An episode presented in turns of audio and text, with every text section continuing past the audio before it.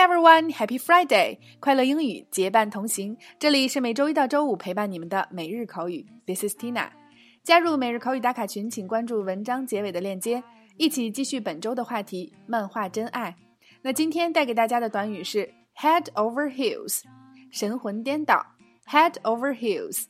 首先，一起走进两组关于神魂颠倒的情景表达。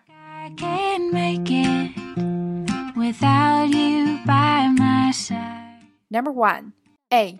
Tina，非常感谢你把我介绍给盖文。我们的第一次约会非常顺利，我现在已经神魂颠倒，坠入爱河了。B. 看见你这么快乐，我真开心。A. Tina, thank you so much for introducing me to Gavin. Our first date went so well. I'm head over heels in love right now. B. I'm just glad to see you so happy. A. Tina, thank you so much for introducing me to Gavin. Our first date went so well. I'm head over heels in love right now. B. I'm just glad to see you so happy. A. Tina, thank you so much for introducing me to Gavin. Our first date went so well. I'm head over heels in love right now. B. I'm just glad to see you so happy. Number two, A. 你们是怎么认识的？B. 我们是在一个晚宴上相遇，然后便神魂颠倒的彼此相爱了。A. How did you know each other? B. We met at a dinner party and fell head over heels for each other.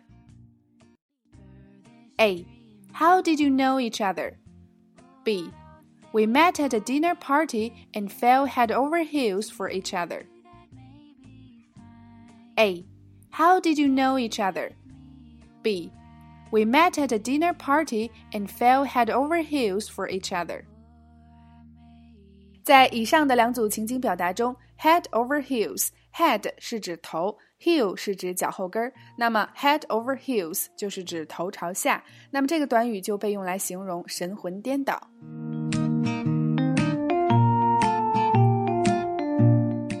好啦，以上就是今天的全部内容。那周末的互动环节，不如一起来聊一个高深的话题：你是一个现实至上还是爱情至上的人呢？欢迎大家积极在下方留言，告诉我你的想法。OK，每天三分钟，口语大不同。如果你想和我们一起每天三分钟见证口语提升的话，就抓紧进入文章结尾的链接，了解辣妈英语秀全新推出的每日口语打卡社区。我们愿意帮助你戒掉懒惰、借口和拖延症，做你最贴身的口语学习管家。另外，在其他平台收听节目的朋友，也请及时关注我们的微信公众号“辣妈英语秀”或小写的 Tina Show 七二七，来查看我们的视频讲解及全部的文字内容。See you next next week.